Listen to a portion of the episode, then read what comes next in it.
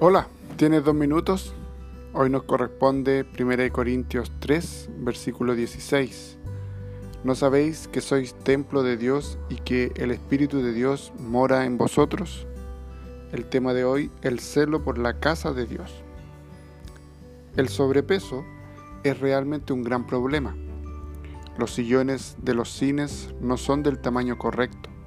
Se necesita comprar la ropa en tiendas especiales ni mencionar que algunas personas casi siempre se burlan de los gorditos, así como lo hacen con los flacos, los orientales, los morenos.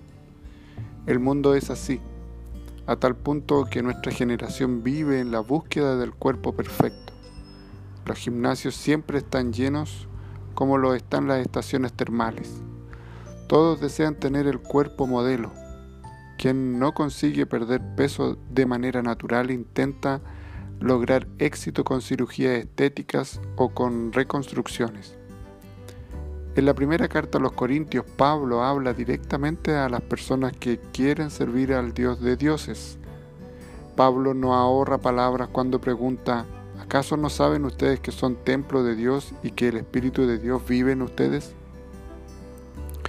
No tengo nada a favor o en contra de las personas que desean perder peso, pero la preocupación debería ser acerca de la extensión del Evangelio.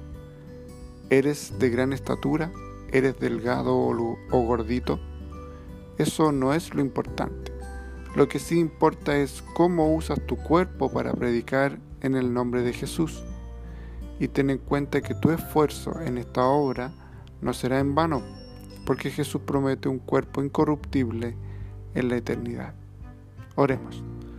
Eterno Dios, aleja de nosotros la vanidad y ayúdanos con la tarea de mantener nuestro cuerpo sano y digno de guardar el Espíritu Santo en el nombre de Jesús.